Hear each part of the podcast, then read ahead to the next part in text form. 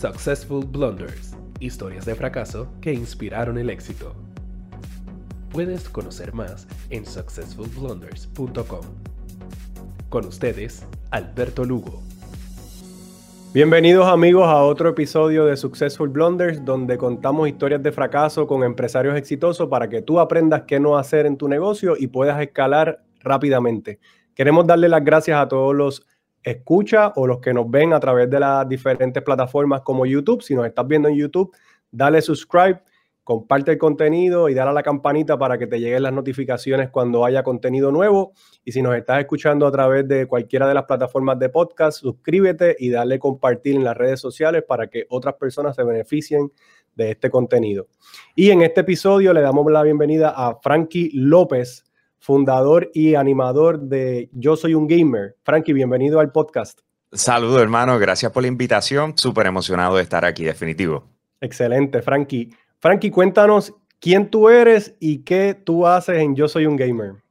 Bueno, pues eh, llevo los, pasos, los pasados 14 años trabajando en la industria de videojuegos en Puerto Rico de diferentes formas, desde hablar de videojuegos, hablar de las últimas noticias, tecnologías y tendencias, eh, analizarlas, pero también de la misma forma, pues tratar de atraer el desarrollo de videojuegos a Puerto Rico, eh, que se desenvuelvan los esports de la misma forma, eventos en el centro de convenciones, Coliseo Rubén Rodríguez, programas de televisión, eh, radio, eh, prensa, eh, you name it, relacionado a la industria de videojuegos en Puerto Rico, pues gracias a Dios he tenido la bendición de, trabajar en eso full blast por los, pasos, por los pasados 14 años.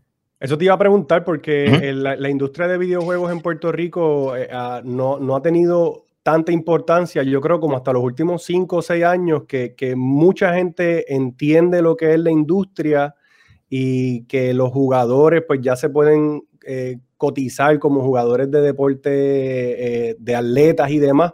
Eh, y, eso ha ido evolucionando, como, como desde cuándo en Puerto Rico se está moviendo esto así a, nivel, a esa escala.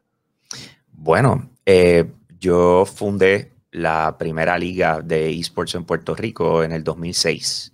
Ah, eh, sí, la Puerto Rico Association of Gamers. La trabajamos hasta el 2012. Eh, en el 2012 la tuvimos que cerrar, básicamente. Tuvimos que terminarla eh, porque estábamos ahead of our times, antes de los tiempos. Y yo creo que ahí básicamente es donde voy a empezar con todos los problemas y, las metidas de pata. como se dice, pero, pero sí, o sea, desde el 2006, te voy a dar un dato bien interesante, lo que se considera como el primer torneo internacional de videojuegos. Eh, esto arrancó, te voy a decir, como para el 97, por ahí más o menos. Eh, era la CPL, la Cyber Pro Athlete uh, League, ¿ok? Y quien fundó esa liga eh, fue un boricua, Ángel Muñoz, ¿ok? Que se mudó, tiene, su familia, su mamá, etcétera, viviendo en Carolina, pero se mudó para New York en aquel momento y hizo la, se le conoce como el padre de las competencias de videojuegos. Eh, wow. Eso sí, súper cool. Eh, me enteré mientras yo estaba trabajando esto de lo de Prague eh, y, buscando, yo decía, Dios mío, ¿por qué es que no me entienden? O sea, ¿por qué es que no lo ven? claro. I don't, I, o sea, sí, míralo, míralo. Y, y, de repente él me apareció y me dijo, take it easy, bro. increíble, increíble que hay boricuas en todos lados, ¿verdad? Que, hasta, en eso, hasta, en eso, hay un boricua metido eh, como el padre de, estos tipos de eventos. Yo te, yo te tengo que decir, yo trabajo en tecnología y llevo toda mi vida trabajando en tecnología y verdaderamente cuando comenzó grandemente, yo participé de torneos en Blockbuster y, todas estas cositas eh, hace 20, 30 años atrás. Pero cuando comenzó todo esto, yo no lo veía como una industria, no fue hasta hace como yo te diría 2012 que yo empecé a ver y dije, wow, esto es realmente un deporte y, se está moviendo fuertemente, así que... Y en el 2012 estábamos realizando el último Gaming Explosion Fest en el Centro de Convenciones de Puerto Rico con 13.000 personas, eh, competencias de Call of Duty, Halo, Gears of War, well, you name it. Bueno, Frankie, pues vamos a lo que vinimos. Cuéntanos un fracaso o una situación que tuviste en tu negocio que fue demoledora para que la, las escucha o lo que nos están viendo aprendan con tus errores. Ok. Eh, bueno, eh, obviamente me, están escuchando, le estoy diciendo que los pasados 14 años llevo haciendo esto, eh, pero la realidad es que uno siempre necesita que alguien pueda ver lo que tú estás viendo y te apoye, especialmente cuando no tienes la experiencia. Antes de eso había sido director de una agencia de mercadeo deportivo y promociones de Jimmy Thorsen y eso había sido tremenda experiencia para mí, eh, pero aquí estamos hablando de trabajar en una industria que nadie había tocado. Así que de 2006 a 2012 nosotros estuvimos eh, desarrollando, desarrollando, creando, e inventando, invirtiendo sobre todas las cosas, metiéndole dinero a esto porque veíamos la, posibilidad completa. Ahora, como les dije ahorita, estábamos antes de los tiempos y eso fue algo que interesante porque no, lo pensaba así. O sea, tú te, consideras en esos momentos que tienes algo que nadie tiene y vamos a desarrollarlo y vamos a meterle con dos manos y vamos a meterle todo los chavos y, y ahora es que cuando, y, cuando, tú dices, cuando tú dices que estabas eh, adelantado a, tu tiempo, ¿por, qué tú dices eso? Por Puerto Rico. Por Puerto Rico. O sea, eh, ¿Pero era cuestión de percepción o era cuestión de, comunicaciones? Eh, no, de percepción, porque acuérdate que yo, yo, llevo en radio desde entonces. O sea, yo llevo, yo estaba asociado con Funky Joe, eh, yo estaba en el circo y estaba asociado con el grupo Ferrer Rangel con Primera Hora. O sea, yo, yo tenía partners de comunicación. O sea, nosotros lo comunicamos por todo Puerto Rico. Pero, ¿qué pasa? Que este tipo de negocio, aunque está genial y tú haces el evento eh, y se mete un montón de gente, pero un evento de videojuegos cuesta mucho más que un ejemplo, un Comic Con, por, darte un ejemplo.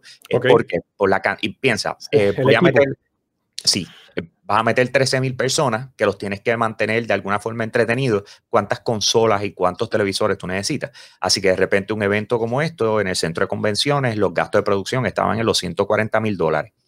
Pero en el 2012, ya sea por la situación económica o lo que estaba pasando en esos momentos, eh, me pasaron dos cosas que fueron devastadoras. Eh, número uno, sí, número uno, los auspiciadores no acaban de darse cuenta de lo que nosotros estábamos haciendo. Por ende, de repente íbamos a una universidad eh, a presentarle que era lo lógico, ¿verdad? Pues estás buscando ese mercado, los jóvenes, y tú decías, pues la universidad es lo lógico. Y te decían, wow, qué espectacular se ve esa propuesta, vamos para adelante, tengo dos mil dólares. y, tú, los mirabas y tú decías, hello. Con dos mil dólares no, no, no puedo llevar ni un televisor. Exactamente. Y entonces, pues, eh, eh, tuvimos ese tipo de, de, dificultades. Después de eso, eso fue año de elecciones.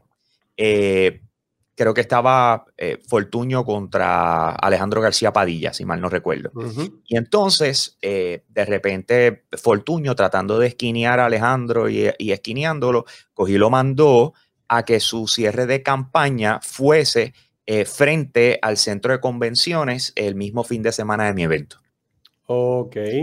Nosotros tuvimos que salir corriendo a montar carteles en el expreso mostrando eh, vías alternas y gastar qué sé yo cuánto en publicidad adicional para comunicarle a la gente que todo iba a estar bien, que fueran para allá. ah, porque te, eh, porque te cerraban la carretera, ¿verdad? Los cierres de campaña creo que cierran, que cierran el, el... Blast. Ok. Así que nosotros tuvimos que tirarlo por el parque eh, Luis Muñoz Marín, es el que está allí, ¿verdad? No, Rivera. Muñoz Rivera, creo que. Eh, ok, el que está cerca de allí, eh, que te tienes que bajar y, está debajo del puente, pues tuvimos que mandar la gente. Tú imagínate todo nuestro tráfico, tenerlo que mandar por esa esquinita. 13 mil personas. Eh, ¿Verdad? Lo que esperábamos, lo que esperábamos, si te soy honesto, las metimos, pero nosotros cuando tiramos números queríamos llegar a los 20, ¿me entiendes? Ese año tiramos la casa por la ventana, o sea, nosotros, ¿qué nosotros no conseguimos? Yo quiero que tú entiendas que llegamos a, nosotros teníamos Call of Duty antes que saliera, nosotros teníamos, qué sé yo, el próximo Halo, Wii U, cuánta cosa antes de que saliera, nosotros la teníamos en el evento. Ya ustedes la tenían en el evento. O sea, que tú tuviste que hacer mucho trabajo, pretrabajo, para poder conseguir con las marcas esta, acceso a esta, a esta eh, juego. Te voy a decir más, te voy a decir más, porque el evento siempre era en noviembre, ¿verdad? Entonces, ¿qué pasa? Que, que, nuestro partner principal para el evento era GameStop, GameStop Headquarters en Estados Unidos, eh, que ya no está en Puerto Rico. Entonces, ¿qué pasa? Que para yo saber qué era lo que nosotros íbamos a, tener en el evento, yo tenía que esperar hasta la convención de GameStop, que era a finales de agosto o a principios de septiembre.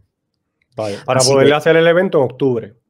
En noviembre. O sea, eh, eh, ya nosotros planificamos todo. Lo único que no sabíamos era con quién contábamos o con qué contábamos, para ser honesto. Porque, por ejemplo, yo sabía que PlayStation iba a venir o sabía que Ubisoft iba a venir, etcétera, pero no sabía que iban a traer. O sea, yo no, yo no tenía promoción de voy a tener Call of Duty antes de que salga hasta que no fuera allá. ¿Me sigue? Sí, o sea que tu promoción previo al evento era difícil porque tú no sabes realmente, no, no puedes dar por sentado que, vas a tener a Call of Duty o estos títulos que son los que, los que traen gente. Exactamente. Entonces, pues cuando se mezcló todo esto que te acabo de decir y te, acabo de explicar, pues fue el Perfect Storm y lo de eh, Alejandro fue como que lo que lo terminó de, explotar. Así que no hicimos, no hicimos los números, eh, no hicimos los números.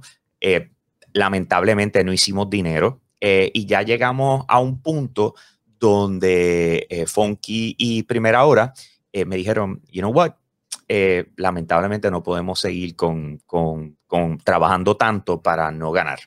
Exacto, oficiando el evento, dándote medio, dándote espacio. éramos partners, éramos, full partners, ¿ok? Estamos hablando de 33.3 all around, ¿me entiendes? Y, y, entonces, pues, llegó el punto donde eh, lo siento, tú sabes, te, queremos y te apreciamos un montón, Frankie, pero eh, sorry, no, no podemos seguir haciendo esto. Eh, no podemos seguir metiendo dinero en esto. Entonces, ah, y ahí es donde viene el cantazo, porque habían en esos momentos tres propiedades, dos bien desarrolladas y una en total pañales. bien desarrollada era el Gaming Explosion Fest, el cual el grupo Ferrer Rangel se quedó con los derechos de, de ese nombre. Eh, la Puerto Rico Association of Gamers, el cual eh, Out of the Box, que era la compañía de Funky, se quedó con los derechos de eso. Y entonces eh, yo soy un gamer que era la que acabamos literal de lanzar en el 2011 y la estábamos lanzando como un programa de televisión, o sea, todavía como plataforma y, y, lo que es hoy no existía. me dijeron, pues tú te puedes quedar con eso.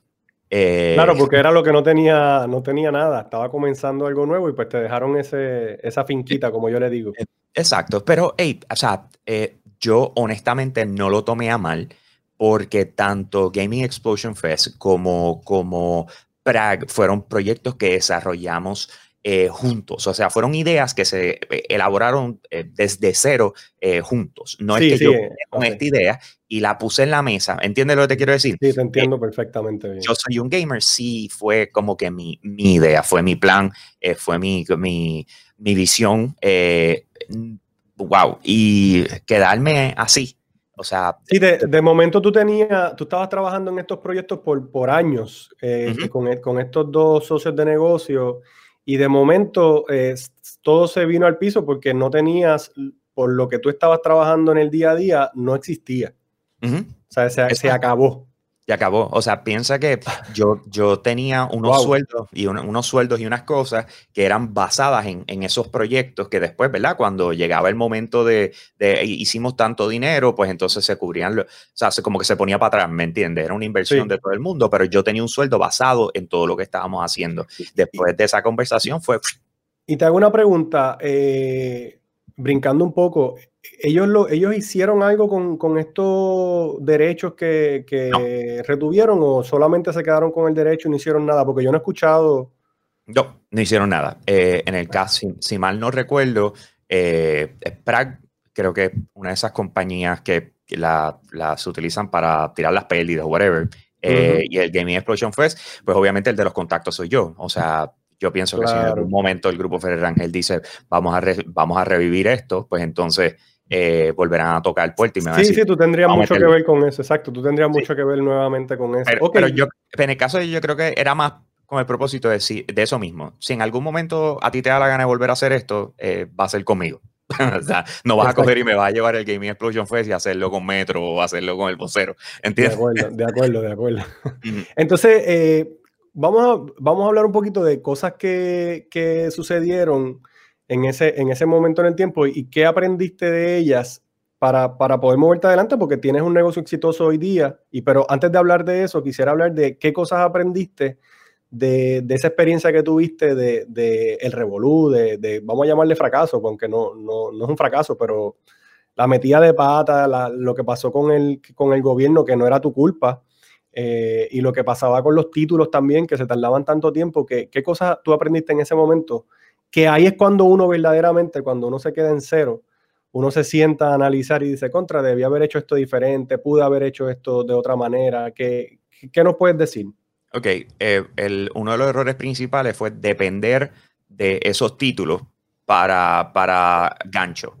O sea, en vez de yo crear mi propio, tengo este gancho específico o esta razón específica por la cual tú quieres venir al evento, eh, y, estar mercadeando eso por un año, ¿me entiendes? O sea, este tipo de eventos, cuando tú vas a hacer algo así de grande, que tiene una inversión tan grande, tú tienes que mercadearlo por un año, tú no puedes dejarlo para los últimos tres meses, obligado, aunque seas tan agresivo como es, porque piensa, esto fue un, o sea, analice, el Gaming Explosion Fest tenía a GameStop y todas las tiendas GameStop de partner. Así que piensa que todas las tiendas GameStop, que en aquel momento estaban casi llegando a las 50, eran como 47 en Puerto Rico. Un, un montón de promoción gratuita en todas las tiendas. Empaquetado, o sea, con marketing del evento. Eh, piensa que primera hora le estaba metiendo full blast piensa que SBS, porque no era solamente el circo, era SBS en su totalidad, porque obviamente los, acuerdos que tenía eh, y tiene Funky Joe con, con SBS. Claro, que es brutal porque tienen una audiencia bien, bien amplia en diferentes horas del día, o sea que tú podías llegar a, todo el mundo en cualquier momento. Eso es correcto. Así que en marketing, o sea, en distribución de, esa comunicación,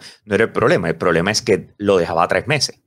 Por, alguna, por alguna razón, eh, como que entre eso, eh, eh, que no tenía el gancho hasta muy tarde, yo creo que eso fue, o sea, eso fue una... Eh, y sientes que, no, sientes que, que tú sientes en, sentías en ese momento que dependías de estos títulos para que el proyecto fuera exitoso. Sí, me sentía así, totalmente. me sentía totalmente, era una de esas cosas de que yo, el, el nivel de ansiedad es que tampoco ayudaba, ¿verdad? Porque tú no tenías control de las cosas. O sea, para, para que entiendas, yo llegaba al evento, que como les dije, eh, a finales de agosto o a principios de septiembre allá de GameStop para hablar con PlayStation, hablar con Ubisoft y cerrar el acuerdo. O sea, a ese punto eh, yo no sabía que ellos iban a presentar, así que todavía no estábamos conversando de qué van a tener allí.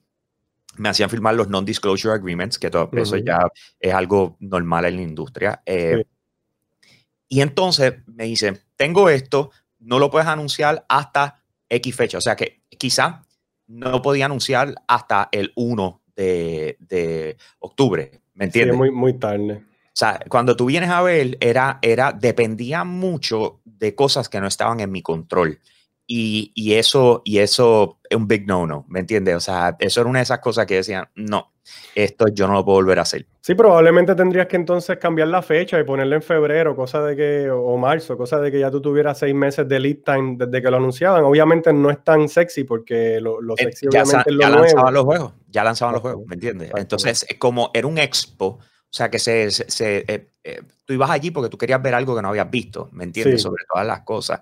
Yo después que me, me, separo de ellos, entonces ahí es donde aplico lo aprendido. Ah.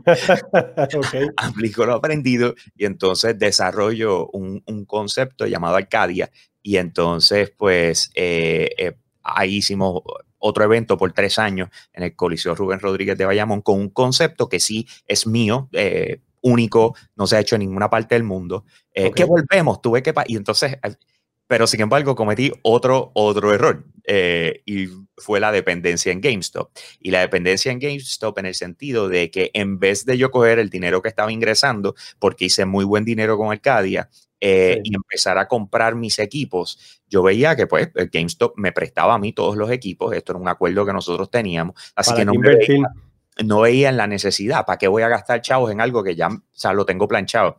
Y entonces de repente eh, GameStop se fue de Puerto Rico y tuve, que parar, y tuve que parar de hacer eventos porque eh, volvemos, tú sabes, tú comprar 140 eh, consolas de videojuegos, o sea, eso no era, ¿me entiendes? Tú sabes, como que mm, más los juegos, más los controles adicionales, pero, pero en cada uno de, esos eventos, Gaming Explosion Fest Arcadia, eh, entiendo que llegamos al punto de éxito. Lo único que siempre, eh, lamentablemente, algo pasaba. Y, esto como que me ha sido bien normal en Puerto Rico, porque es visión, eh, es como todo. O sea, el año pasado, de hecho, hace, qué sé yo, como una semana, se cumplió un año de que en aquel momento Ricardo Rosselló era el gobernador, y se firmó el eh, la orden ejecutiva eh, montando este grupo de, personas para trabajar la industria de videojuegos en Puerto Rico.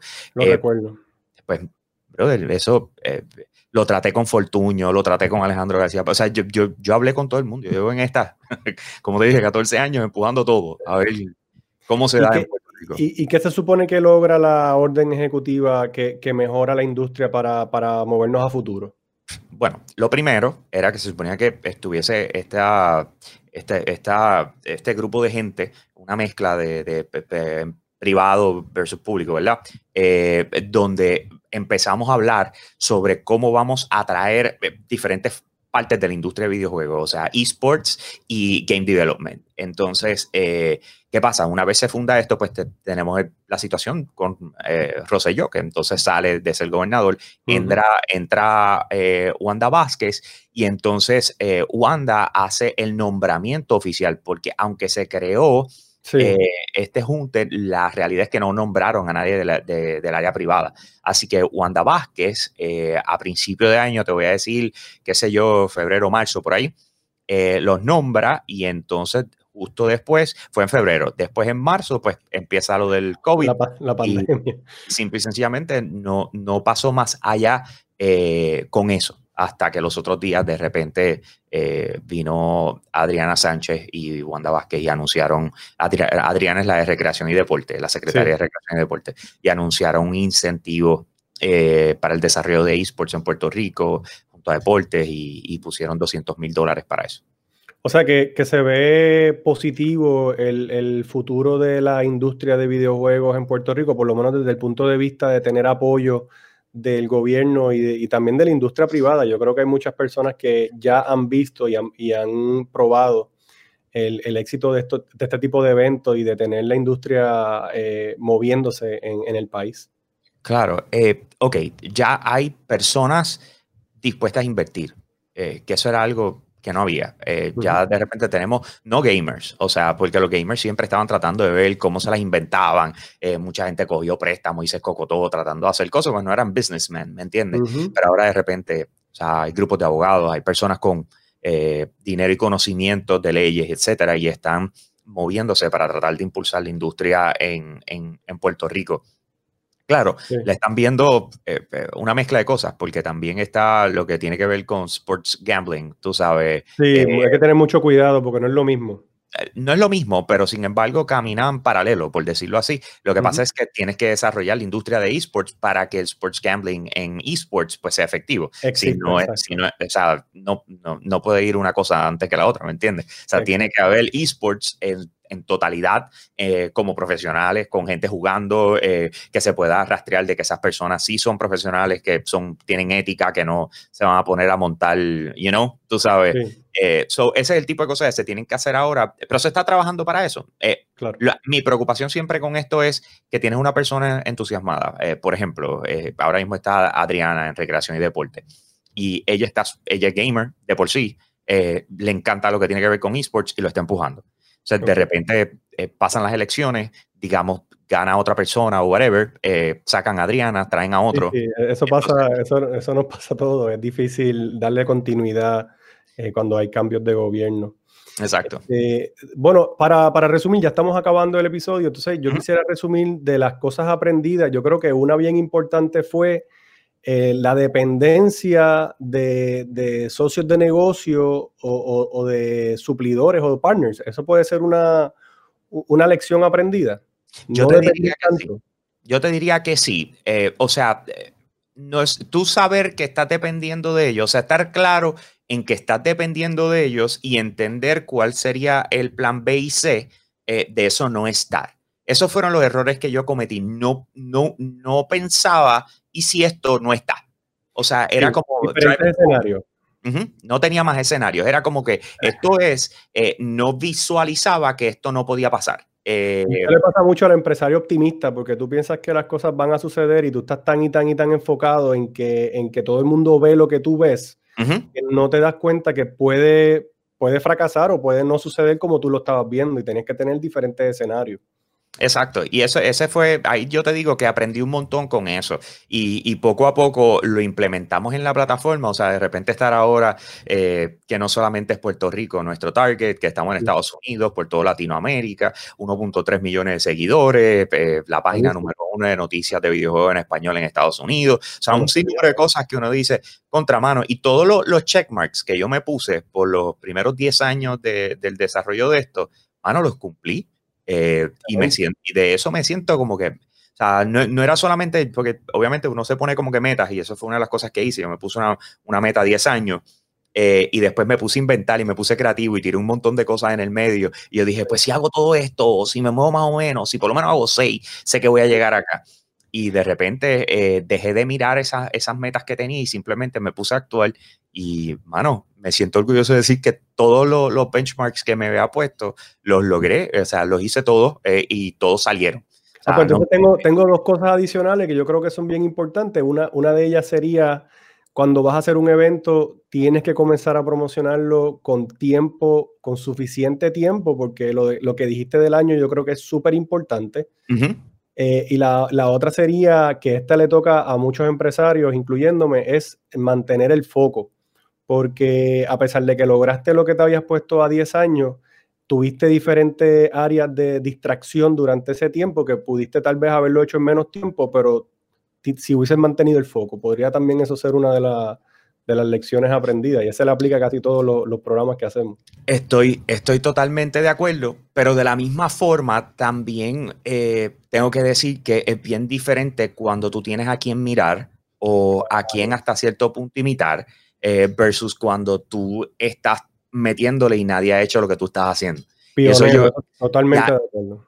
Y ahí son otros 20 pesos, porque tú, tú tienes que probar cosas y lamentablemente tú, tú eh, está cómico porque cuando tuvimos la primera reunión eh, con el secretario de Estado en aquel, en aquel momento, esto fue el año pasado, de repente yo estaba rodeado de un, de, un montón de, streamers y de gamers y etcétera, etcétera, y estamos en esta reunión y yo veo lo que está pasando y yo dije, venga, acá, tú, tú, nos invitaste para acá para hacer un foto.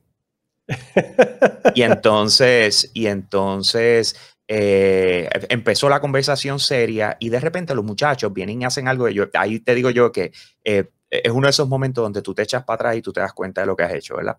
Eh, y vienen y le dicen a él, dice, bueno, nosotros tenemos que seguir lo que Hambo está diciendo, porque algo que creo que tenemos todos en común es que no estuviésemos aquí sentados si él no hubiese empezado a hacer lo que hizo. Así que eh, en estos momentos tenemos que dejar que la experiencia hable. Y yo me quedé como que, damn. Te felicito por eso, excelente. Tú no ves esa venir, ¿oíste? Frankie, te quiero dar las gracias por haber eh, eh, sacado de tu tiempo para participar en nuestro podcast y haber dicho muchas personas no se atreven y es bueno que, compartamos de lo para que las personas aprendan de nuestros errores. Te quería pedir antes de que nos despidamos que te, que te despida como tú haces en los medios. claro que sí. Bueno, mi gente, gracias por habernos escuchado, haber sintonizado con nosotros y con eso lo dejo. Aquí en Hambo, me fui. Successful Blunders, historias de fracaso que inspiraron el éxito. Puedes conocer más en successfulblunders.com.